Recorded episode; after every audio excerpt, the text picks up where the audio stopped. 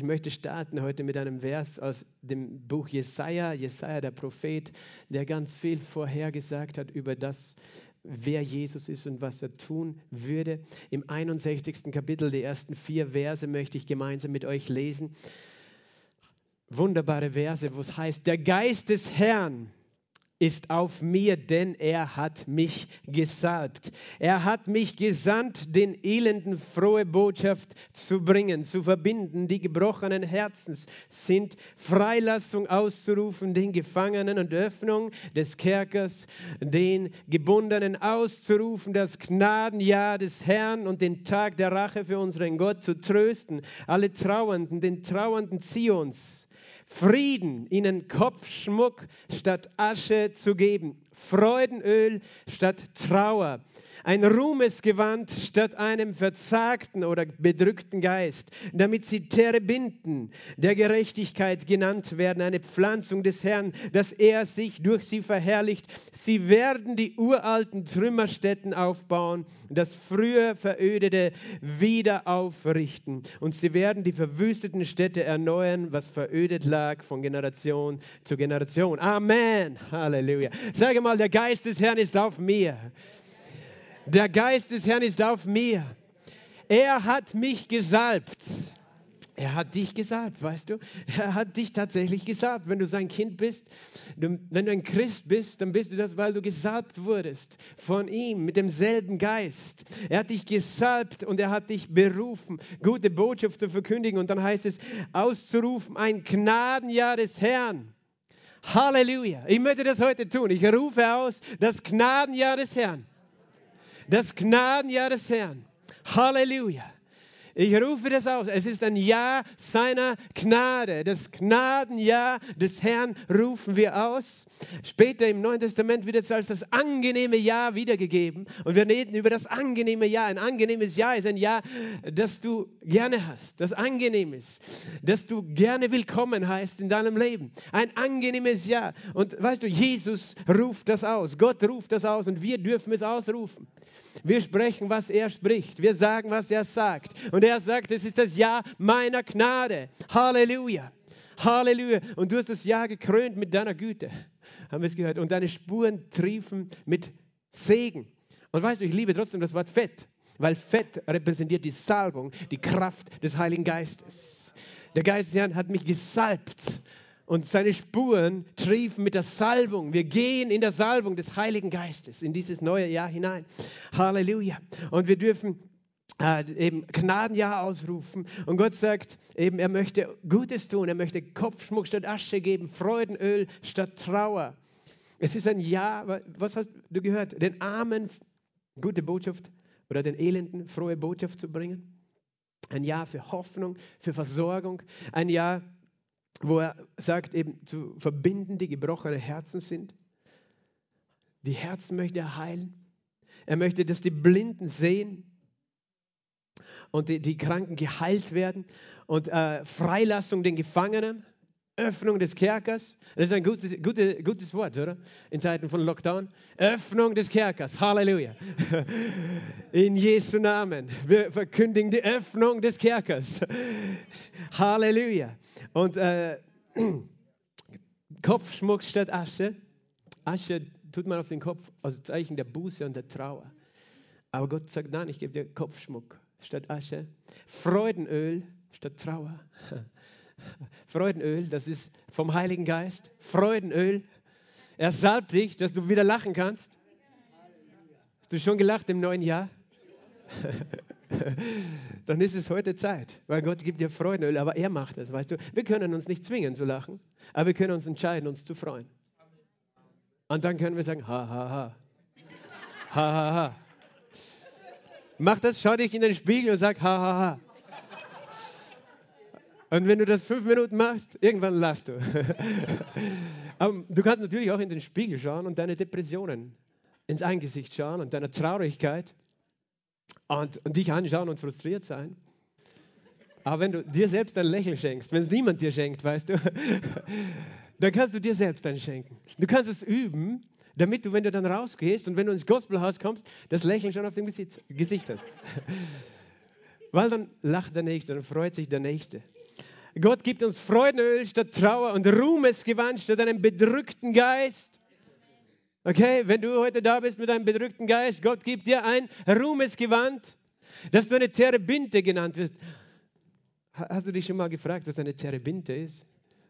Das ist ein schöner Name, oder? Ich könnte, könnte meine Tochter, hätte ich Terebinte nennen können. Äh, aber das ist tatsächlich ein Baum, eine Eiche, eine Eiche der Gerechtigkeit.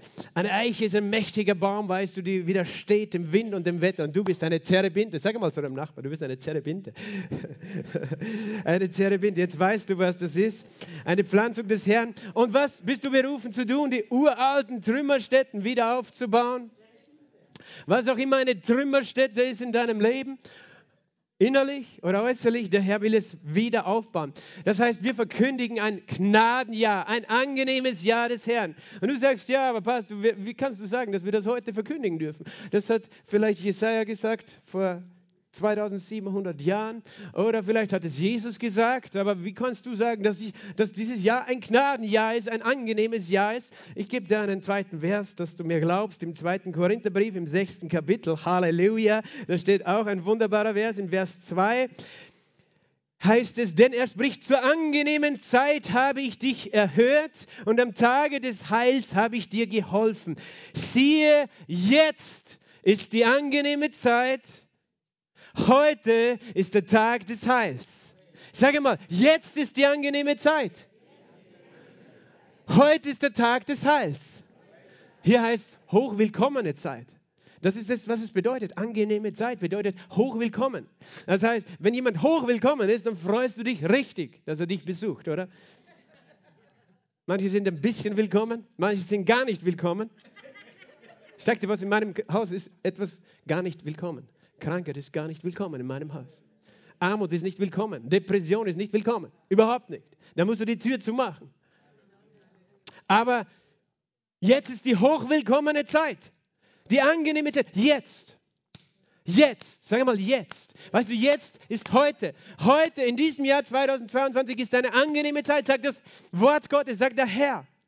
Und deswegen sage ich, was er sagt. Und werde nicht sagen, was die Welt sagt, sondern werde auch nicht sagen, was irgendwelche äh, Untergangspropheten sagen, sondern ich sage, jetzt ist die angenehme Zeit und heute ist der Tag des Heils.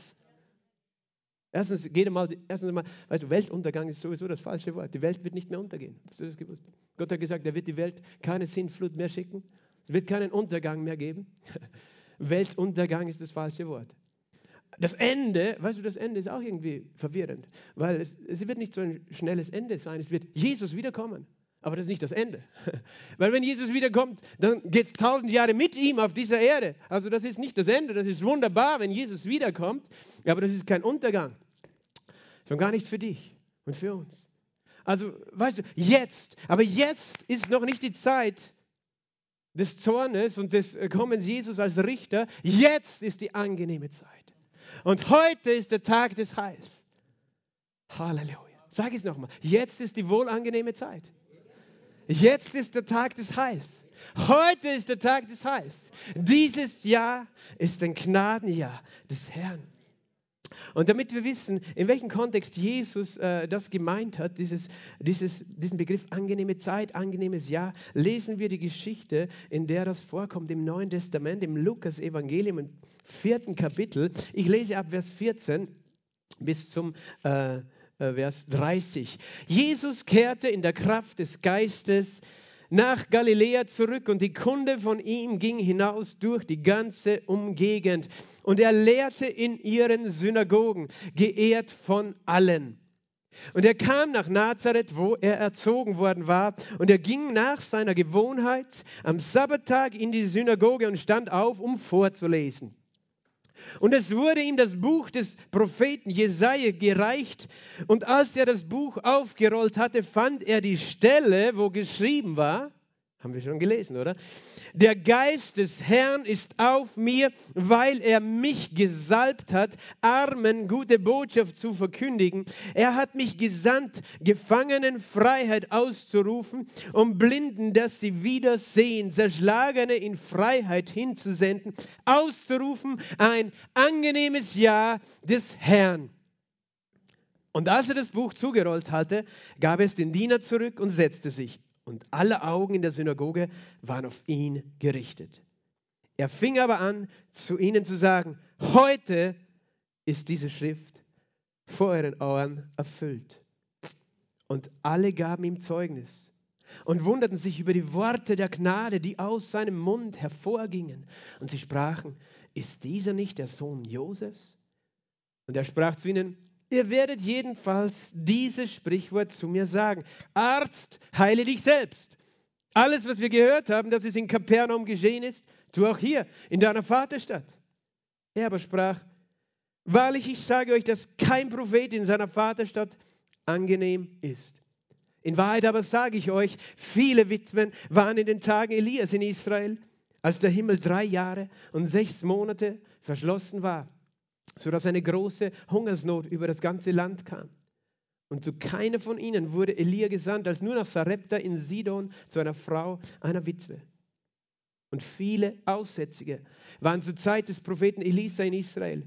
Und keiner von ihnen wurde gereinigt, als nur Naaman der Syrer.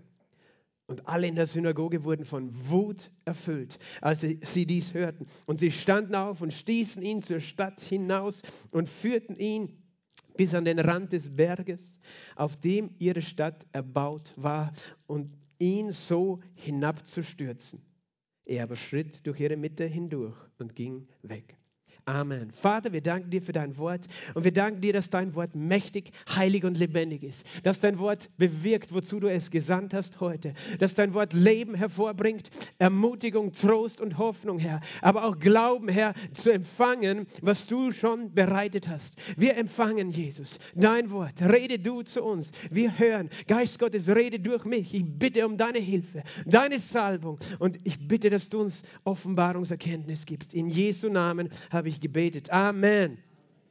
Jetzt ist die angenehme Zeit. Heute, dies ist das Gnadenjahr des Herrn. Ich rufe aus, sagt der Herr. Ein angenehmes Jahr. Der Herr Jesus hat es gesagt vor über 2000 Jahren, nach circa 2000 Jahren, als er in seine Heimatstadt gekommen ist, nach Nazareth. Das heißt, Jesus kam in der Kraft des Geistes nach Galiläa. Die Kunde von ihm ging durch die ganze Umgegend. Er lehrte in den Synagogen. Er lehrte in den Synagogen und er war von allen geehrt. Kam nach Nazareth, wo er erzogen war. Und äh, das war keine unbedeutende Stadt. Weißt du, Nazareth war, manche sagen, es war eine unbedeutende Stadt, aber die moderne Archäologie sagt, das war eine römische Garnisonsstadt. Da waren viele Truppen, das war ein, ein, ein, ein wichtiges Zentrum damals. Es war keine kleine Stadt. Und es war eine wichtige Stadt, aber es war eben voll mit Römern hier. Jesus war dort aufgewachsen, oder? In Nazareth. Darum heißt er Jesus von Nazareth. Geboren ist er in Bethlehem, aber aufgewachsen in Nazareth, wo er erzogen war. Dort ist er aufgewachsen. Weißt du, als ich Hippie war, glaubte ich die Lüge, die manche Hippies glauben, nämlich, dass, dass Jesus in Indien war. Bei den Gurus. Dort hat er wirklich gelernt, über das Wasser zu gehen. Nein, nein, das ist eine Lüge. Weißt du, das ist eine Lüge des Feindes. Der Feind will Jesus verdrehen, will, sein, äh, will ihn einfach entstellen. Manche sagen, er war im Himalaya, im Tibet. Und, Jesus hatte es nicht notwendig. Er wuchs auf in Nazareth. Er wuchs dort auf und das, war, das ist wichtig auch für diese Geschichte. Er war er war, bis er 30 war, lebte er dort. Er war Sohn des Zimmermanns und arbeitete mit seinem Vater als Zimmermann in dieser Stadt.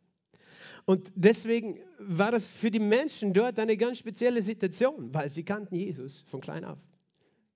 Sie kannten ihn. Wahrscheinlich liebten sie ihn auch, weil er war so ein braver Bub. Der hat nie irgendwie was Böses gemacht.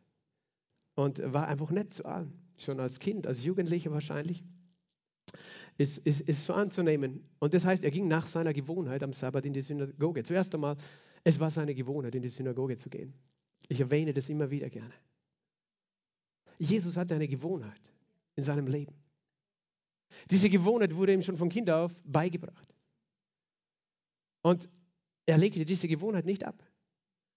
Und er ging in eine Synagoge, wo Menschen waren, die eigentlich viel weniger von Gott verstanden haben als er selbst. Aber er war nicht so arrogant wie, wie manche von uns, weißt du? Wir können arrogant sein und denken, ich lerne dort nicht, ich kenne mich besser aus als der Pastor. Also wofür sollte ich in die Synagoge gehen? Weil wir kommen zusammen, um Gottes Wort zu hören und ihn anzubeten. Und Jesus war nicht arrogant, er, er, war sehr demütig. Er ging jeden Sabbat in die Synagoge und hörte sich die Schriftauslegung von Menschen an, die gar keine Ahnung hatten. Aber er ging dorthin und hörte das Wort. Weißt du, es ist gut, das Wort zu hören, weil es geht nicht darum, dass wir perfekt sind, jeder von uns, der vielleicht hier vorne steht und dient, sondern es geht darum, dass sein Wort perfekt ist. Und dass sein Wort zu dir spricht. Und dass er zu dir spricht. Während ich zu dir spreche und du hörst, kann sein, dass er zu dir spricht. Vielleicht ganz was anderes, aber er spricht zu dir. Du bist in einem Ort, wo Gott zu dir redet. Aber es geht nicht nur darum, wir beten ihn auch an, weil er würdig ist, angebetet zu werden. Jesus hatte die Gewohnheit und er legte sie nicht ab. Und er hatte die Gewohnheit, auch in seiner Heimatgemeinde jeden Sabbat in die Synagoge zu gehen und legte sie nicht ab. Wenn Jesus diese Gewohnheit gut fand und brauchte, weißt du, wer sind wir, dass wir sagen, pff, das ist religiös, weißt du, jeden Sonntag in die Kirche gehen, das sind Spinner, die das machen. Oder vielleicht noch unter der Woche dazu. Also das ist äh, extrem. Nein, ist nicht extrem, ist gut für dich. Du isst auch jeden Tag, oder? Aber es ist religiös, du isst jeden Tag. Braucht man nur hin und wieder, oder? Nein, du brauchst es jeden Tag, das Essen. Jesus hatte eine gute Gewohnheit. Er ging nach seiner Gewohnheit. Das heißt, er war es gewohnt, in die Synagoge zu gehen, allgemein. Aber solange er in Nazareth lebte, war er gewohnt, dort in die Synagoge zu gehen. Und das sage ich deswegen, weil die Leute, die dort in die Synagoge gingen, gingen waren gewohnt, ihn jeden Sabbat dort zu sehen. Stell dir das mal vor. Die, die, für die war das selbstverständlich. Jesus ist in unserer Synagoge. Aber sie wussten nicht, wer er ist.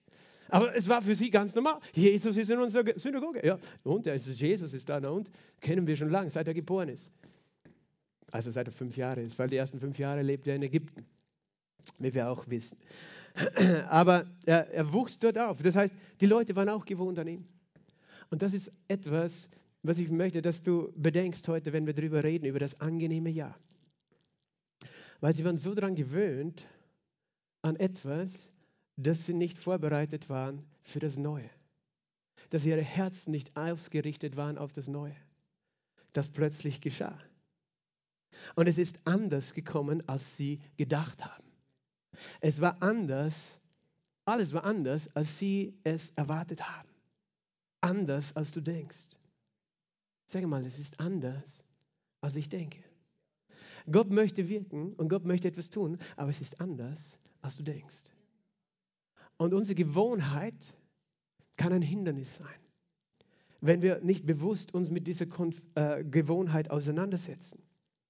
Er, er, er, ging dorthin und weil er wahrscheinlich schon, äh, weil er eine Zeit lang eben jetzt nicht mehr in Nazareth lebte, jetzt kam er und, und sie haben schon etwas gehört von ihm, Gerüchte, aha, in Kapernaum, da sind so komische Dinge geschehen. Sie haben gehört, Gerüchte sind ihm vielleicht vorgeeilt. Ach, ich meine, Jesus, den, den kennen wir, ist ein ganz normaler.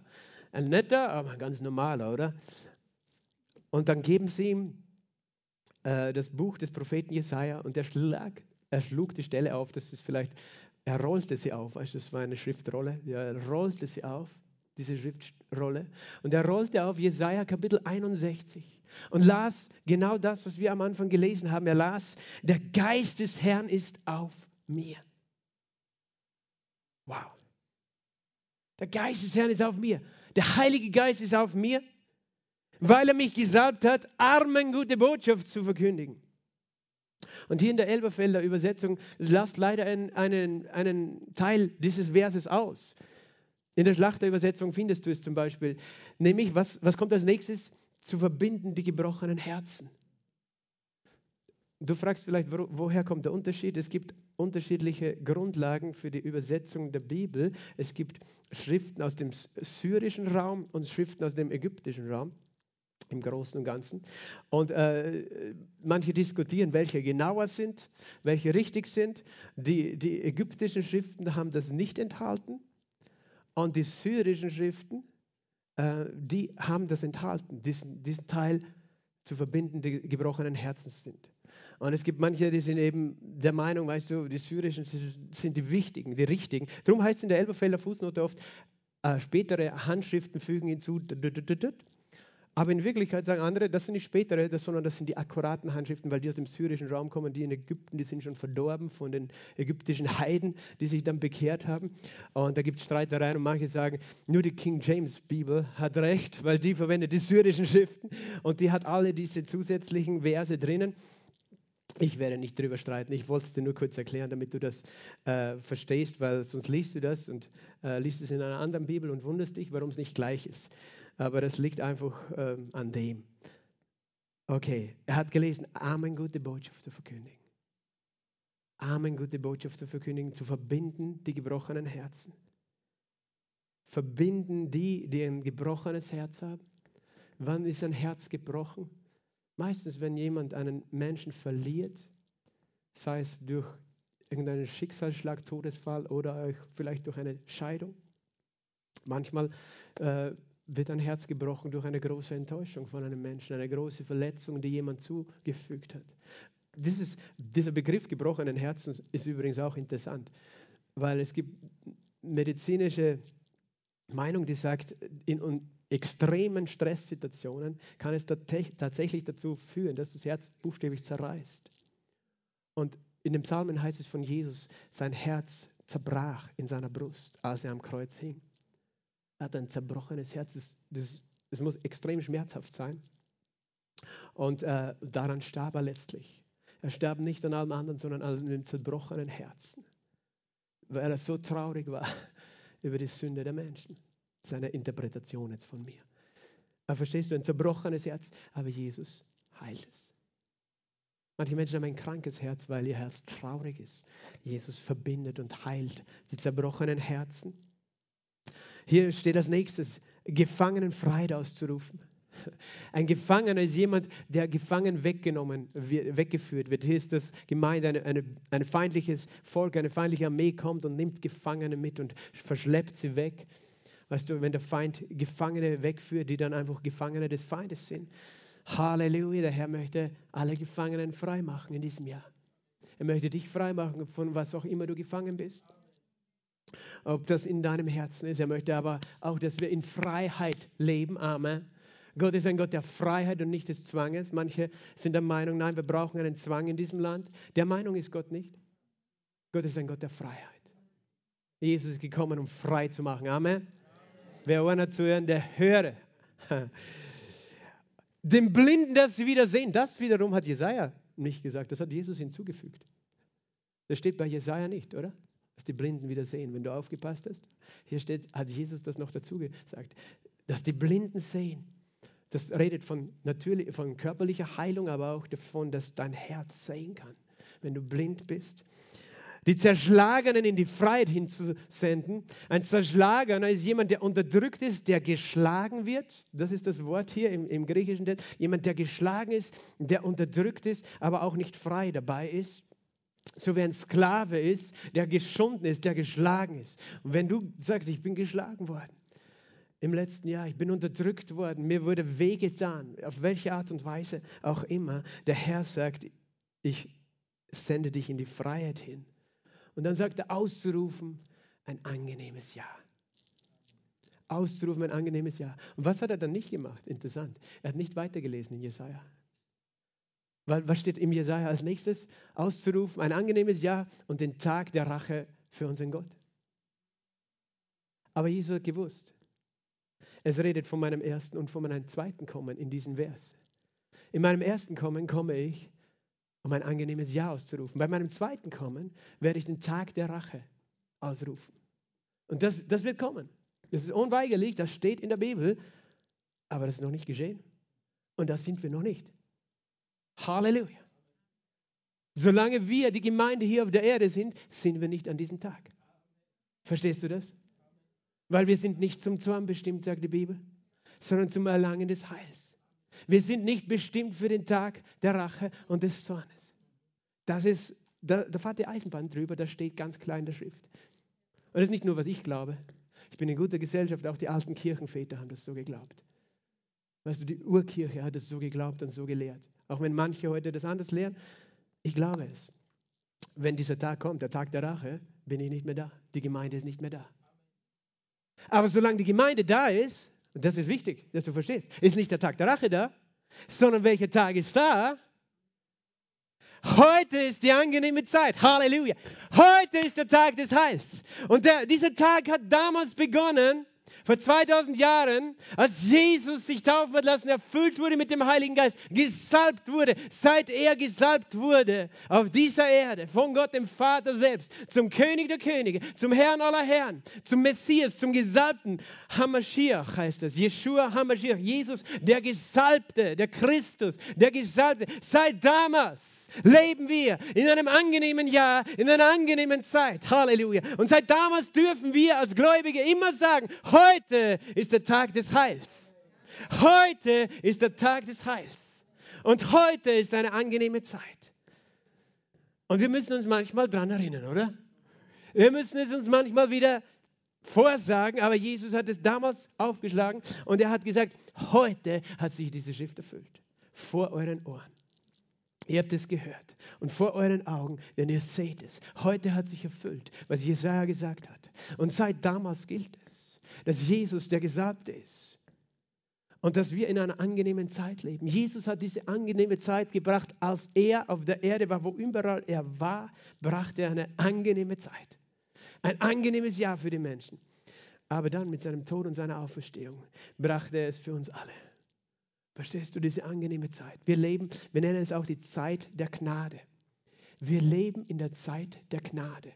In der Zeit der Gunst Gottes. Wir leben nicht in der Zeit des Gerichtes. Wir leben, seit Jesus gekommen ist und seit er auferstanden ist, in der Zeit der Gnade. Diese Zeit gab es vorher nicht. Diese Zeit wird zu Ende gehen für eine kurze Zeit, dann wird ein Tag der Rache sein. Aber dann kommt das Zeitalter des Königreiches Jesus auf der Erde, des tausendjährigen Reiches. Aber heute leben wir an dem angenehmen Tag. Solange es heute heißt, wollen wir was tun, unser Herzen nicht verhärten. Und es das heißt hier, als er das Buch zugerollt hatte und gab es dem Diener zurück und setzte sich hin, und alle Augen in der Synagoge waren auf ihn gerichtet. Die waren jetzt alle still. Die haben, die haben jetzt einmal überlegen müssen. Was hat er gerade gesagt? Was hat, ich meine, hat er das jetzt wirklich gesagt? Meint er das jetzt wirklich so, wie er es gesagt hat? Jetzt bin ich ganz verwirrt. Weil, ja, ist das nicht der Jesus, den wir kennen? Und hat er gesagt, hat er gesagt, was wir gehört haben? Sie waren fertig. Sie waren baff. Aber ich sagte, das ist etwas Gutes. Alle Augen waren auf ihn gerichtet. Wende sie nicht mehr ab von ihm. Richte deine Augen auf ihn. Richte deine Augen auf ihn in diesem Jahr. Denn er ist es, der es verkündigt, dass es ein Gnadenjahr ist. Und auch wenn du zweifelst, dann okay, Jesus, du hast es gesagt, ich schaue jetzt dich an. Du bist Jesus, du hast es gesagt, es wird so sein, weil du es gesagt hast. Alle Augen waren auf ihn gerichtet. Die Frage ist wirklich, was siehst du und was denkst du, wenn du es hörst? Weißt du, Immer wieder denke ich das. Die Bibel hat so wunderbare Aussagen, so wunderbare Worte. Es ist doch ein wunderbares Wort, wenn er sagt, er verkündigt Heilung den gebrochenen Herzens und frohe Botschaft für die Armen, dass sie nicht arm sein müssen. Manche denken, Armut ist von Gott, damit du demütig bleibst. Nein, von Gott ist Überfluss. Aber es stimmt, manche Menschen, die viel haben, die können nicht damit umgehen. Aber es liegt nicht an Gott. Es liegt an der Natur der Sünde und an dem Teufel, der sie versucht, äh, äh, das Geld und andere Menschen zu missbrauchen. Weißt? Wir wollen nicht äh, Menschen gebrauchen, damit wir Geld haben, sondern wir wollen Geld gebrauchen, damit wir Menschen segnen können. Das ist Gottes Ziel und Gottes Sinn in dem Ganzen. Auf jeden Fall, er, er, sagt dann, heute ist diese Schrift vor euren Ohren erfüllt und alle gaben ihm Zeugnis und wunderten sich über die Worte der Gnade, die aus seinem Mund hervorgingen und sie sprachen, ist dieser nicht der Sohn des Josef? Also, da waren einerseits Worte der Gnade, es waren Worte der Gnade. Das heißt, die Botschaft, die Jesus verkündigt hat, war was für eine Botschaft? Eine Botschaft der Gnade. Sie wunderten sich über die Worte der Gnade. Es kann sein, dass sie sich deswegen gewundert haben, weil sie bis jetzt nur gehört haben, dass Gott sie bestrafen will. Dass Gott gegen sie ist dass sie nicht gut genug und nicht heilig genug sind und nicht vollkommen genug für ihn. Und dass sie ordentlich alle 613 Gebote des Alten Testaments halten müssen, damit er sie annehmen wird. Und das waren nicht Worte des, der Gnade, die sie gewohnt waren. Und wenn du Worte der Gnade nicht gewohnt bist, dann kann es sein, dass du dich am Anfang wunderst. Aber Jesus ist gekommen und er hat etwas geändert. Das Gesetz wurde durch Mose gegeben, die Gnade und die Wahrheit ist durch Jesus Christus geworden. Er ist gekommen und seine Worte waren Worte der Gnade. Gnade bedeutet unverdiente Gunst, unverdiente Hilfe, unverdiente Zuwendung. Er, er ist für dich und du hast es gar nicht verdient. Und du musst es gar nicht verdienen. Er ist für dich nicht, weil du Gnade verdient hast. Gnade hat niemand verdient, dann ist es nicht mehr Gnade. Gnade kommt, weil er gnädig ist. Weil er voller Gnade ist und voller Liebe. Gibt er dir Gnade. Und seine Worte sind Worte der Gnade. Und das hat er für dich und für mich und für sein Volk bereitet. Er möchte uns Gnade geben. Du kannst davon lernen, weißt du. Anderen Menschen kannst du auch Worte der Gnade geben. Worte der Gnade tun was, sie bauen andere Menschen auf. Worte der Kritik, Worte der Verdammnis, Worte der Schuldzuweisung, Worte der, der, der Schmähung oder der, ja, wo man Menschen äh, lächerlich macht, alle möglichen bösen Worte. Das sind wie Schwertstiche. Aber Jesus bringt andere Worte. Er bringt Worte der Gnade. Worte der Gnade. Und das ist sein Wunsch. Deswegen, ich möchte diesen Dienst von Jesus tun. Ich möchte Worte der Gnade sprechen. Ja, er bringt auch Worte der Korrektur. Aber sie sind immer mit Gnade. Immer mit Gnade, weil sein Ziel von Korrektur ist nie, dich zu verdammen, sondern dir zu helfen. Und er gibt dir die Gnade, etwas äh, äh, auf den richtigen Weg zu kommen, weil, weißt du, er liebt uns genau da, wo wir sind. Jesus liebt dich genau an dem Ort, wo du bist. Du musst nicht anders werden, aber er liebt dich so sehr, dass er dich nicht dort sitzen lassen möchte, wo du gerade bist. Das hat nichts damit zu tun, dass er dich nicht liebt, wenn er sagt, komm, komm, komm mir nach. Geh meinen Weg. Das, das, sagt er nicht, weil er sagt, hey, ich bin gegen dich, ich verdamme dich, weil du da noch sitzt, sondern hey, ich habe was Besseres für dich. Das ist ein Wort der Gnade. All seine Worte sind Worte der Gnade. Alles, was Jesus sagt in seinem Wort, ist Gnade für dich. Und niemals Schuldzuweisung und Verdammnis. Sie wunderten sich. Es war für sie neu. Und auch wunderten sie, mit Worte der Gnade ist noch mehr gemeint, weil sie sagen dann, oder Jesus bezieht sich darauf, er sagt, alles, was wir gehört haben, das in Kapernaum geschehen, äh, geschehen ist, das tu auch hier es waren Worte der Gnade, weil er darüber gesprochen hat, was Gott, der Vater, durch den Heiligen Geist, durch Jesus in Kapernaum getan hatte. Das heißt, Jesus selbst hat seine Geschichten erzählt, seine Zeugnisse. Er hat erzählt, wie der Gelähmte aufgestanden ist. Er hat erzählt, wie die blutflüssige Frau geheilt worden ist. Er hat erzählt, diese Dinge von dem Wirken Gottes, wie der Aussätzige gereinigt worden ist, die Schwiegermutter des Petrus geheilt worden ist. All diese ersten Wunder in Kapernaum die hat er dort erzählt. Weil Jesus bezieht sich ja drauf. Und das sind auch Worte der Gnade, wenn du erzählst, was Gott getan hat. Was für Wunder er getan hat. Weil die Menschen haben verstanden, all die Wunder, das ist eine Gnade, dass Gott es getan hat. Was, was erzählt er da? Ist er nicht dieser Zimmermann, der Sohn des Zimmermanns, der Sohn Josefs? Im, im Markus-Evangelium und in Lukas steht noch dabei, und, oder in Matthäus heißen nicht seine Brüder Josef, Josef, Simon, Judas und Jakobus? Und sind nicht seine Schwestern auch hier bei uns? Jesus hatte Brüder und Schwestern. Sage ich auch gerne dazu. Manche, manche, weißt du, Theologen verdrehen das dann und sagen, ja, das waren Cousinen und Cousins, weil, weil die Bibel redet, äh, in diesen Zeiten nannte man sie alle Brüder und Schwestern. Nein, das waren Brüder und Schwestern. Der Bruder des Herrn, Jakobus, der Bruder des Herrn, er nennt sich so sogar in seinem äh, Brief und, äh, oder in der Apostelgeschichte. Nein, es waren tatsächlich leibliche Brüder, weil Maria gebar Jesus ihren erstgeborenen Sohn, also bekam sie noch weitere Kinder. das sage ich immer wieder, um diese, äh, ja, diese falsche Vorstellung von einer Gottesmutter, die selbst vergöttlicht wird, ähm, zu entmystifizieren, weil Gott das nicht möchte. Dass wir einen Menschen anbeten, den er geschaffen hat, so wie er dich geschaffen hat. Maria möchte das auch nicht, dass sie angebetet wird als Göttin. Das möchte sie nicht. Sie gibt Jesus alle Ehre. Und sie ist eine Frau, so wie ein Mensch geschaffen, aber sie war auserwählt für diese äh, besondere Aufgabe. Jesus hatte Brüder und Schwestern. Auf jeden Fall, was sage ich damit? Er war bekannt, seine Familie war bekannt im Ort. Kennen wir sie nicht alle? Und sie, sie wunderten sich. Und Jesus kommt dem zuvor und sagt, ihr werdet jedenfalls sagen, Arzt, heile dich selbst.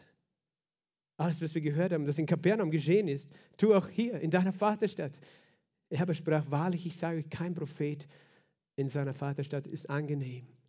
Ein Prophet zählt nichts im eigenen Land, sagt man auch. Es ist auch ein geläufiges Sprichwort sogar in der Welt. Ein Prophet zählt nichts im eigenen Land. Und Jesus meint, hier bei euch erzähle ich gar nichts.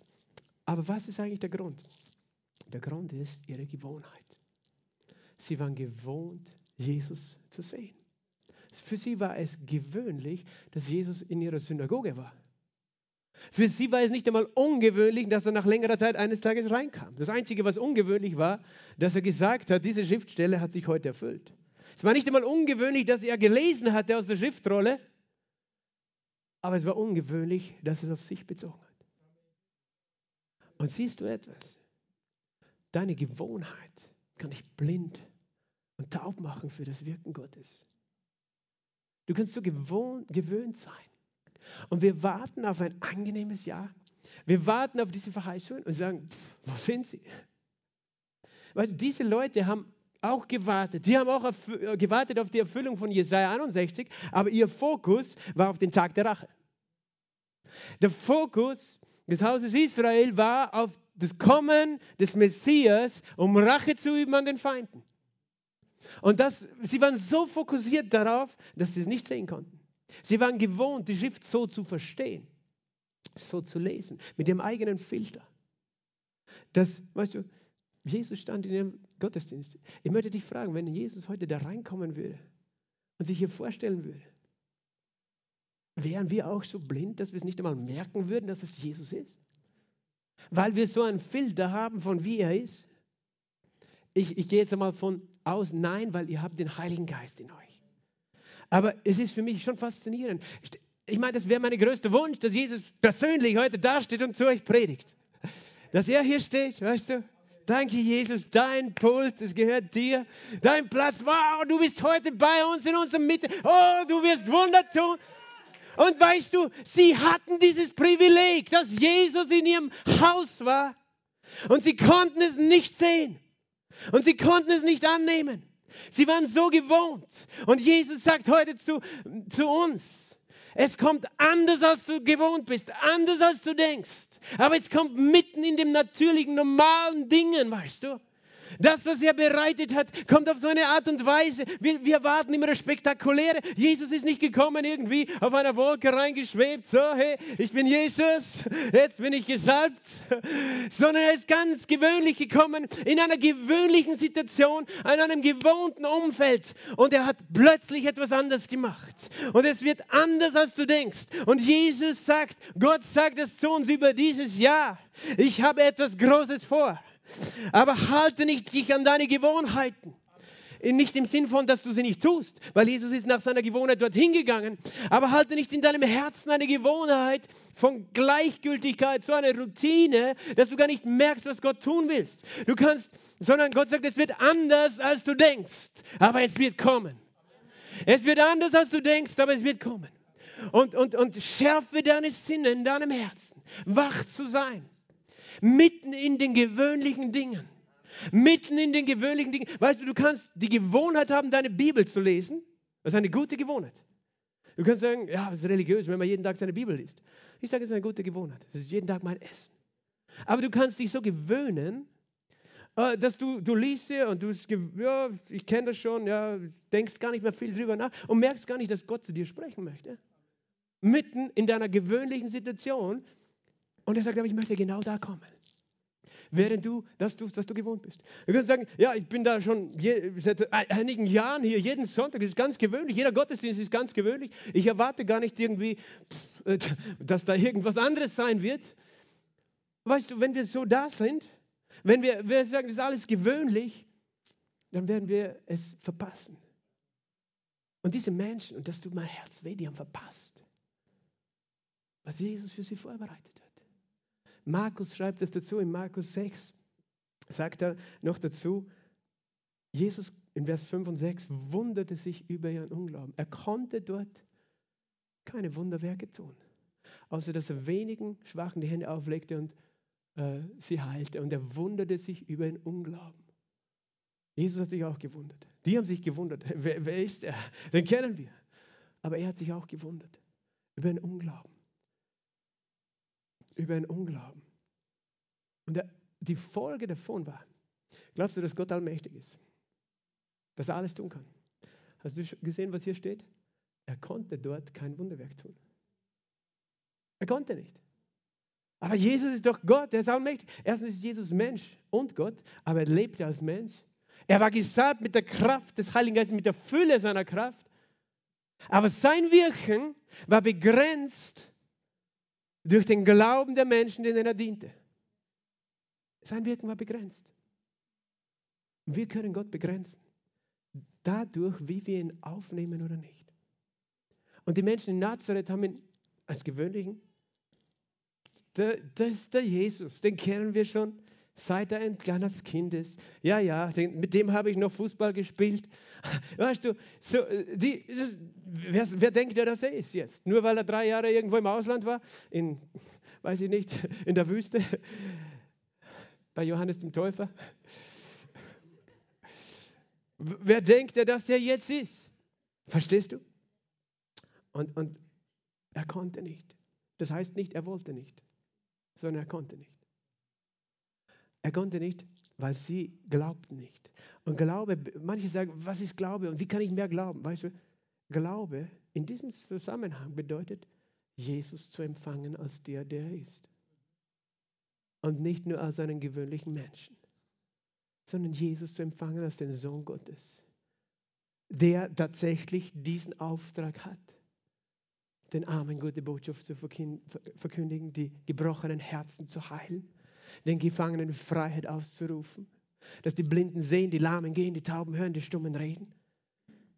Die Zerschlagenen hinzusenden und auszurufen ein Jubeljahr des Herrn. Glaube in diesem Kontext bedeutet, Jesus als den aufzunehmen, wer er wirklich ist. Und bereit zu sein. Das ist völlig anders. Okay, wir haben das nicht erwartet, dass Jesus das sagen würde, dass er es tun wird, aber wir empfangen es. Weil wir nicht in unserer Gewohnheit stecken geblieben sind. Weißt du, es gibt Christen, die beten seit 50 Jahren, Herr, schicke Erweckung. Und ich weiß, dass es Zeiten besonderer Erweckung gibt. Aber manche beten so, dass sie blind geworden sind. Sie haben eine Gewohnheit dafür zu beten, ohne wahrzunehmen, wenn Gott etwas tut. Weißt, wenn Gott schon dabei ist zu wirken, wenn er schon da ist. Und ich sage, Gott ist da, Jesus ist hier. Er ist hier in diesem Haus. Er ist hier an diesem Ort. Und er ist es, der es heute zu uns spricht. Er ist es, der es heute verkündigt. Das ist ein angenehmes Jahr. Aber wir können sagen, aber wir sind schon gewohnt, dass die letzten Jahre waren nicht so spektakulär, war nichts Besonderes. Verstehst du? Und dann verpassen wir, was Gott für dieses Jahr bereitet hat, weil, weil wir mit unserem Unglauben ihn blockieren. Und er konnte keine Wunderwerke tun, außer dass er einigen wenigen Schwachen, manche sind dann doch zu ihm gekommen und er konnte sie heilen, weil Einzelne, denen ist wirklich schlecht gegangen, er hat sie geheilt, aber es waren die wenigsten. Gott will immer. Gott will immer.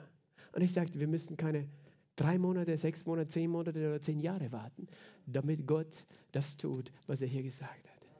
Denn heute ist die angenehme Zeit. Heute ist der Tag des Heils. Und Gott sagt, heute lege die Gewohnheit ab, mir nicht zu glauben oder, oder an mir zu zweifeln. Heute lege es ab. Heute will ich etwas tun in deinem Leben, heute und in diesem Jahr. Dieses Jahr soll ein angenehmes Jahr sein. Und ich sage, Herr, ja. Ich möchte nicht blind sein in meiner Gewohnheit. Und heute in einem gewöhnlichen Gottesdienst, verstehst du, will er etwas Spezielles machen. Morgen an deinem Arbeitsplatz, in deiner gewöhnlichen Arbeitssituation, will er eingreifen. Übermorgen, weißt du, in einer gewöhnlichen Familiensituation möchte er kommen und möchte das tun, was er gesagt hat, dass er tut in Jesaja 61. Halleluja. Er möchte das jeden Tag inmitten deiner Gewohnheiten. Aber lass unser Herz nicht stumpf werden von den Gewohnheiten, sondern lass uns immer ihn erwarten. Lass uns ihn heute erwarten und heute empfangen. Weißt du, heute, ich glaube, heute ist schon die Erweckung. Und Gott, Gott wirkt immer anders. Anders, als wir denken. Und weißt, es gibt unterschiedliche Situationen, wo wir das erleben können. Aber Gott wirkt. Wir haben immer unsere Vorstellung, wie er zu wirken hat, wie er kommen würde. Aber er wird es anders tun. Also, nur ein Beispiel, dieses Gebäude hier, wo wir hier versammelt sind. Wir sind seit drei Jahren, mieten wir das hier. Und wir sind so dankbar. Fühlst du dich wohl hier? Ist bequem, oder? Die, die, Sessel sind bequem. Kann ich lange predigen. Du, du, kannst sogar drauf schlafen, wenn du möchtest. Platz links und rechts ist genug. Ich sehe, leg dich einfach hin. Ich predige weiter, okay? Du empfangst auch im Schlaf, weil die Bibel sagt, den Seinen gibt es den Herr im Schlaf. Halleluja. Aber weißt du, wir waren auf der Suche. Wir hatten fünf Jahre lang in Weidmannsdorf das Gemeindezentrum gemietet und jeden Sonntag mussten wir alles auf- und abbauen dort. Wir haben es nur für Sonntag gemietet. Das heißt, der Pastor war am Sonntag da, aber nicht nur er, auch seine braven Kinder teilweise und, äh, und andere Mitarbeiter, die haben die ganze Bühne aufgebaut, abgebaut. Andere haben die Sessel alle aufgestellt, weggeräumt. Und es war viel Arbeit. Und außerdem war es am Ende zu klein. Halleluja, wir sind gewachsen, der Herr fügt hinzu täglich solche, die errettet werden sollen. Und wir hatten gebetet, ich hatte gebetet, wir hatten natürlich auch als Gemeinde, als Leiterschaft gebetet, Herr, wir brauchen Platz, wir brauchen etwa eine Lösung. Und eine Tür nach der anderen, es war einfach nichts offen, es war alles zu. Entweder war es astronomisch teuer, aber gleichzeitig war nicht so gut wie hier jetzt. Und, ähm, oder eben, es war eben gar nicht für uns zu bekommen. Und dann war dieser Saal hier leer und, und wir sind hergegangen. Damals war es noch komplett ausgestattet als Eventraum und haben gefragt, ob wir das am Sonntag mieten können. Ja, ja, schon, aber so teuer. Nur am Sonntag. Und dann haben wir überlegt, aber dann kurze Zeit später hat es gesagt, na, jemand anders möchte das haben. Ihr bekommt sowieso nicht, auch wenn ihr es wolltet. Und du fragst dich dann, okay Gott, weil ich, als ich hergekommen bin das erste Mal, ich habe gespürt, das, das, ist genau das, was ich möchte. Das ist genau, was, was ich empfinde, das soll für uns sein. Aber dann war es nicht so. Weißt, und dann ist fast ein Jahr vergangen aber die, dieser andere, der das mieten wollte, das, das ist nichts geworden. Die haben die ganzen Eventraum auseinandergenommen. Und plötzlich war das zu vermieten wieder als ein Lagerraum. Weil es einfach, weißt du, die Wände waren schmutzig, die Decke war noch Beton, Bühne, da war nichts, keine Bühne, kein Licht. Und der Preis war die Hälfte. Und wir haben gesagt, das nehmen wir sofort. Und wir waren die Ersten, die hier, glaube ich, auf der Matte gestanden sind. Und wir hatten gebetet, es waren einige von der Gemeinde hier. Wir haben so eine Freude, so einen Frieden gehabt. Und weißt, dann habe ich gewusst, warum, mussten, warum wir es vorher nicht bekommen hatten. Weil vorher wäre es eh viel zu teuer gewesen. Und dann konnten wir es selber so machen, wie wir das wirklich wollten. Die Sessel, die vorher drin waren, die waren lang nicht so bequem wie die jetzt. Halleluja. Weißt du, es kommt anders, als du denkst. Und manchmal eben verstehen wir Gott nicht gleich, wenn es anders kommt, als wir denken. Aber er ist schon am Wirken. Er ist schon am Wirken, auch wenn es anders kommt, als du denkst. Halleluja. Und das möchte ich erwarten. Halleluja für dieses kommende Jahr, dass es anders kommt. Aber es kommt. Und es kommt ein angenehmes Jahr. Egal, was die Medien mir sagen. Egal, was irgendwelche Wissenschaftler und Virologen und Epidemiologen und Infektiologen oder sonstige Insektologen sagen, es kommt anders für mich und für dich und für die Gemeinde Jesu. Was mit der Welt passiert, das kann ich dir nicht sagen. Ich weiß nur eines. Wir sind seine Kinder, wir sind seine Braut, wir sind die Gemeinde Jesu. Und er sagt zu denen, die glauben, es ist ein angenehmes Jahr. Es ist heute der Tag des Heils. Halleluja. Und ich möchte noch zum Ende kommen in dieser Geschichte. Er redet dann davon, es waren viele Witwen zur Zeit Elias, aber er wurde nur zu einer gesandt. Und sie war keine Jüdin, sie war keine Israelitin. Sie war eine Heidin. Die glaubte, die kannte Gott gar nicht so, die lebte eigentlich nicht so heilig. Aber Gott schickte Elia zu ihr und sie wurde versorgt in der Hungersnot dreieinhalb Jahre lang, weißt du, eine prophetische Zeit für die Zeit der Bedrängnis am Ende. Aber sie wurde versorgt in der Hungersnot. Dreieinhalb Jahre. Und viele Aussätzige waren zur Zeit des Propheten Elisa. Viele Kranke. Aber nur zu einem wurde Elisa gesandt, beziehungsweise er zu Elisa. Nur einer wurde geheilt, nämlich Naaman der Syrer. Jesus bezieht sich auf diese zwei Geschichten interessanterweise und redet davon, dass nicht die, die meinten, sie hätten verdient, dass Gott ihnen hilft, durch, ihre, durch seine Propheten Versorgung oder Heilung empfangen haben, sondern die, die eigentlich ausgeschlossen waren von Israel, von seinem Bürgerrecht, aber Gott hat sich gnädig an ihnen erwiesen und sie haben es empfangen, weil sie geglaubt haben. Naaman hat tatsächlich zuerst gezweifelt, ob er sich untertauchen soll in dem schmutzigen Jordan. Aber sein Diener hat gesagt, mach das. Und er hat geglaubt. Und weil er geglaubt hat, wurde er geheilt. Und die Witwe, sie musste auch glauben, dass Gott sie versorgt, auch wenn sie zuerst dem Propheten zu essen gibt. Es waren Menschen, die es nicht verdient haben, aber die glaubten. Weißt, manche haben ein Problem mit, mit diesem Begriff, mit dem Begriff Wohlstandsevangelium. oder von, mit Christen, die, die sagen, ja, Jesus bringt Versorgung und Heilung. Jesus selbst predigt ein Wohlstandsevangelium. Er hat gesagt, ich bin gekommen, das zu tun, was Elia getan hat, die Armen versorgen. Und ich bin gekommen, das zu tun, was Elisa getan hat, die Kranken zu heilen. Die, das Evangelium von Jesus bringt Heilung und Versorgung. Lass dir das niemals rauben. Das, ist, das geht einher. Es beginnt mit was? Worten der Gnade, der Vergebung der Sünden, nicht der Verdammnis. Es kommt Versorgung, es kommt Heilung. Und noch etwas ist hier geschehen in Vers 28. Alle in der Synagoge wurden von Wut erfüllt. Von Wut erfüllt. Sie waren wütend, weil es passte nicht in ihre Vorstellung. So darf der Messias nicht sein. Das ist nicht die Wahrheit. Nein, wir sind dagegen. Das ist nicht die Wahrheit. Die, wir sind wütend. Der muss weg. Dieser Mensch muss weg. Es gibt heute Leute, die wollen, dass gewisse Menschen, die eine andere Meinung haben, weg sind. Das ist, das ist teuflisch, teuflisch motiviert. Das ist die Wut Satans. Und, und die Menschen waren wütend, weil, weil da jemand war, den, den konnten sie nicht verstehen. Also wir wollen nicht wütend werden, wenn wir jemanden nicht verstehen, oder? Wollen mit ihm reden, bis wir ihn verstehen. Manche Leute wollen nicht mehr reden, nicht mehr diskutieren. Sie wurden mit Wut erfüllt, als sie das hörten. Sie haben gar, gar nicht diskutiert mit Jesus drüber. Nein, nein, das ist falsch, das ist falsch. Fake News. mit dir reden wir nicht, Jesus. Nein, Fake News. das ist ein guter Begriff, kann man Menschen mundtot machen damit heute. Aber Jesus heißt, sie standen auf, stießen ihn zur Stadt hinaus und führten ihn bis an den Rand des Berges, auf dem ihre Stadt erbaut war um ihn so hinabzustürzen. Die wollten ihn weghaben. Kannst du dir das vorstellen? Wie schnell eine, eine Gruppe von Menschen, die zuerst sagen, ah, das ist der Jesus, ja, den kennen wir noch von klein auf, der liebe Jesus und seine Brüder kennen wir. Und in einem Moment werden Leute, die vorher Freunde sind, zu Feinden. Das kann nur der Teufel, weißt du. Es ist menschlich gar nicht nachvollziehbar, warum Menschen, die, die deine Freunde waren, plötzlich deine Feinde sind, weil sie eine andere Meinung haben über gewisse Dinge in dieser Welt. Und das ist nicht, wie Gott das möchte. Das ist teuflisch motiviert. Und hier steht noch etwas. Sie, ist, Nazareth ist auf einer Klippe, auf einem Felsen gebaut. Sie wollten ihn dort runter stoßen. Was hat Jesus getan? Da war eine ganze Menschenmenge. Stell dir das vor. Da kommen 100 Leute, die, schieben dich da raus und teilst die, die Klippe. Jesus hat vielleicht noch gelächelt und dann hat sich gedacht, nein, jetzt, jetzt reicht's. Und ist einfach in die andere Richtung gegangen. Die sind in die Richtung gegangen, aber er ist einfach mitten durchgegangen. Und das, mein Freund, das ist ein Wunder. Weil es war der Heilige Geist, der auf ihm war. Er war gesalbt.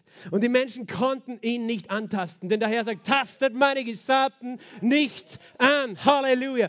Tut meinen Auserwählten nichts Böses. Und warum sage ich das? Weil manche Menschen Angst haben vor diesem Jahr, dass sie angetastet werden in ihrer körperlichen Unversehrtheit. Und ich sage, der Herr hat schon beschlossen, tastet meine Gesalbten nicht an. Halleluja. Tut meinen Auserwählten nichts Böses. Und niemand darf dich angreifen, dir Böses zu tun. Halleluja. Jesus kommt und er verkündet ein angenehmes Jahr. Und in diesem angenehmen Jahr verkündet er göttliche Gnade, göttliche Gunst für dich. Göttliche Gnade und Gunst und Unterstützung für dich. Göttliche Versorgung für die, die Mangel haben, die Not leiden, die nicht wissen, wie sie über die Randen kommen. Daher sagt, göttliche Versorgung wartet auf dich in diesem Jahr. Göttliche Heilung und Gesundheit. Halleluja. Wartet auf dich. Göttliche Heilung und Wiederherstellung und göttliche Bewahrung und göttlicher Schutz. Halleluja. Das ist das Wort, das der Herr für dich hat. Ein angenehmes Jahr, ein Jahr meiner Güte. Und das habe ich für dich bereitet. Wirst du es empfangen? Wirst du mich empfangen? Wirst du mir glauben? Wirst du deine Gewohnheit hinter dir lassen und einfach sagen, ich glaube das. Auch wenn ich bis jetzt gezweifelt habe, ich glaube es. Ich empfange Jesus. Ich nehme ihn an als den Messias den König der Könige und den Herrn der Herr. Lass uns aufstehen gemeinsam. Halleluja. Danke, Jesus. Oh, wir preisen dich, Jesus. Oh, wir loben dich, Jesus. Halleluja. Gib mir mal Ehre ihm, den König. Heb deine Hände, wenn du möchtest. Preis ihn mit deinen Lippen. Öffne deinen Mund. Halleluja. Oh, wir preisen dich, Jesus. Wir loben dich, Jesus. Wir danken dir, Jesus. Denn heute ist der Tag unseres Heils. Heute ist die angenehme Zeit. Heute Halleluja, wollen wir deine Stimme hören und unser Herz nicht verhärten, sondern aufmachen, Herr. Heute wollen wir erwarten, Jesus, dass du dasselbe bist. Gestern, heute und in Ewigkeit bist du dasselbe. Oh, wir sind so dankbar, Herr. Wir sind so dankbar, dass du immer zu uns sprichst, um uns aufzubauen und uns auszurichten um uns zu ermutigen, Jesus, um uns zu trösten und wir wollen dich empfangen. Wir wollen nicht sagen, Herr, wir kennen schon alles, wir wissen schon alles, wir kennen alles über das Evangelium, wir, wir haben schon so viel gehört, ja, wir, wir kennen Religion, wir kennen Christentum. Nein, wir wollen nicht so reden. Wir sagen heute, nehmen wir dich neu auf als unseren Messias, als unseren Gesalbten, Herr, für dieses Jahr, oh, das vor uns liegt. Und ich möchte diese Gelegenheit geben, der du heute da bist dass du Jesus Christus empfängst und aufnimmst in deinem Leben, in deinem Herzen. Denn nur die werden Kinder Gottes genannt, die Jesus aufnehmen, sagt das Wort. Die glauben, die mit dem Herzen glauben, dass Jesus auferweckt ist und mit dem Mund bekennen, dass er auferweckt ist und ihre Gerechtigkeit ist, dass ihre Sünden vergeben. Nur die, die es persönlich ergreifen und empfangen. Und vielleicht ist es neu für dich. Oder vielleicht denkst du, ja, ich kenne Religion oder ich kenne Jesus schon irgendwie. Aber die Frage ist nicht, ob du irgendwas kennst, sondern ob du ihn aufnimmst als deinen persönlichen Herr und Erlöser. Denn nur dann empfängst du diese Gnade. Der Herr ladet dich ein. Darum redet er heute zu dir. Ich spreche auch zu denen im Livestream. Kehre um zu Jesus. Ich spreche auch zu jungen Menschen die vielleicht aufgewachsen sind mit, mit Gemeinde, mit Kirche, die auch gewohnt sind daran. Und aufgrund der Gewohnheit manchmal noch gar nicht sehen können, was das heißt, dass Jesus vor ihnen steht heute. Jesus sagt, heute bin ich da. Du, du kennst mich vielleicht schon lange, aber du hast dich gewöhnt an, an christliche Ausdrücke, christliche Phrasen, christliche Begriffe. Du hast dich daran gewohnt, aber es wurde nie zu deinen eigenen. Der Herr ruft dich heute. Ich danke dir, Jesus. Weißt du, er ist immer voller Gnade und wartet mit offenen Armen. Und er möchte uns Hoffnung und Zukunft geben, heute und für dieses ganze nächste Jahr und für alle Ewigkeit. Dass du ewiges Leben hast. Wenn du das möchtest, dann heb deine Hand zu Jesus. Wo immer du bist, auch im Livestream. Wenn du sagst, Jesus, ich möchte dich empfangen. Ich möchte nicht dich ablehnen, so wie die Menschen in Nazareth damals, sondern ich möchte dich empfangen. Dann bete dieses einfache Gebet. Sag einfach, Jesus, danke, dass du gekommen bist zu mir. Dass du mich liebst, so wie ich bin. Lass uns das gemeinsam sprechen. Dass du mich liebst, so wie ich bin. Dass du ans Kreuz gegangen bist für mich und dein Blut vergossen hast Du bist gestorben und am dritten Tag auferstanden. Du hast den Tod besiegt. Sei mein Herr und sei mein Erlöser. Wasch mich rein mit deinem Blut von aller Schuld. Ich empfange dich und ich empfange dein Wort und deinen Heiligen Geist. Amen. Vater, ich danke dir für jeden, der das gebetet hat, aber ich danke dir auch für uns alle. Ich danke dir für uns alle, Vater dass du ein angenehmes Jahr bereitet hast. Ein Jahr deiner, dass du krönst, das Jahr deiner Güte. Und dass deine Spuren triefen mit Salbung, mit Fett, mit Segen. Und dass diese Salbung jedes Joch vernichtet heute.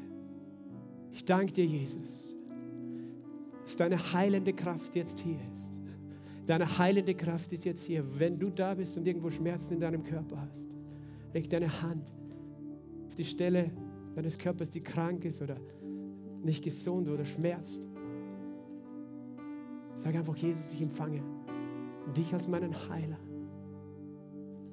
Ich empfange die Kraft deiner Salbung. Halleluja, danke Jesus. Danke, Heiliger Geist, dass du jetzt wirkst in dem Namen Jesu Christi. In dem Namen Jesu Christi. Menschen werden jetzt geheilt. Ich sehe Nieren, die geheilt werden. Nieren, die geheilt werden. Vielleicht hast du eine Nierenkolik, vielleicht hast du Nierensteine oder einfach eine kranke Niere. In dem Namen Jesu, diese Nieren sind geheilt im Namen Jesu Christi. In dem Namen Jesu Christi. Alle Schmerzen gehen jetzt in dem Namen von Jesus. In dem Namen Jesu Christi. Ich spreche, Hämorrhoiden lösen sich jetzt auf. Im Namen Jesu. Krampfadern, Hämorrhoiden. In Jesu Namen. Du bist geheilt. Du bist geheilt. Alle Schmerzen gehen im Namen Jesu. Alle Entzündung geht im Namen Jesu Christi. In dem Namen von Jesus. In dem Namen Jesu. Jemand, der seine Leberwerte sind nicht in Ordnung. Im Namen Jesu Christi. Die Leber ist gesund. Die Leber ist gesund. Innere Organe, allgemein höre ich heute. Innere Organe. Empfang Heilung in deinen inneren Organen. Was auch immer du brauchst. All deine inneren Organe. Im Namen Jesus sei geheilt. Danke für ein gesundes Herz, das du jetzt gerade gibst. In Jesu Namen. Gesundes Herz. Oh, Shikarabababakata. Este brababakaya. Inche makope kedi gishe babaki tekede. Eche kede di de de de de la gabra gada da da da da ya. Isto brakaya la masande. Halleluja. Jemand hat einen Skiunfall gehabt, bei dem er sich das Knie verletzt hat. Ich sehe das linke Knie in dem Namen Jesu. Meniskus ist in göttlicher Ordnung, ist geheilt im Namen Jesu Christi. Danke, Vater. Danke, Vater. Oh, wir preisen dich. Wir loben dich, Herr. Halleluja. Danke, Herr. Danke, Herr, dass du alle Krankheiten getragen hast. Aber warte, wir sprechen auch göttliche Versorgung aus für dieses neue Jahr. Göttliche Versorgung. Wenn du da bist, eine alleinerziehende Mutter und du kannst deine Miete nicht bezahlen, du machst dir Sorgen um die Rechnungen. Der Herr versorgt dich. Sein Wort ist, er versorgt ist auch im Livestream. Wenn dich das betrifft, der Herr spricht speziell zu alleinstehenden Frauen in dem Namen Jesu Christi. Er sagt, er kümmert sich um die Witwen, auch um die Weisen im Namen Jesu in diesem Jahr. Danke, Vater. Danke, Vater. Danke, Vater. Das sind andere da, die sind bedrängt am Arbeitsplatz. Sie kommen in Bedrängnis, weil Menschen einen Druck machen wegen verschiedenen Dingen. Aber der Herr sagt, ich werde dich beschützen, ich werde dich bewahren. Fürchte dich nicht. Ich bin dein Schild. Und du wirst durch diese Menge hindurchgehen, als wäre nichts gewesen. Und sie können dich nicht antasten, sagt der Herr. Danke, Vater. Danke, Vater, für göttlichen Schutz. Göttlichen Schutz. Halleluja. Halleluja. Lass uns nochmal sagen, der Geist des Herrn ist auf mir. Er hat mich gesalbt. Der Geist des Herrn ist auf mir. Er hat mich gesalbt. Halleluja. Danke, Jesus. Ich, ich glaube, der Herr möchte heute noch einmal seine Salbung ausgießen. Er möchte dich salben heute für dieses Jahr.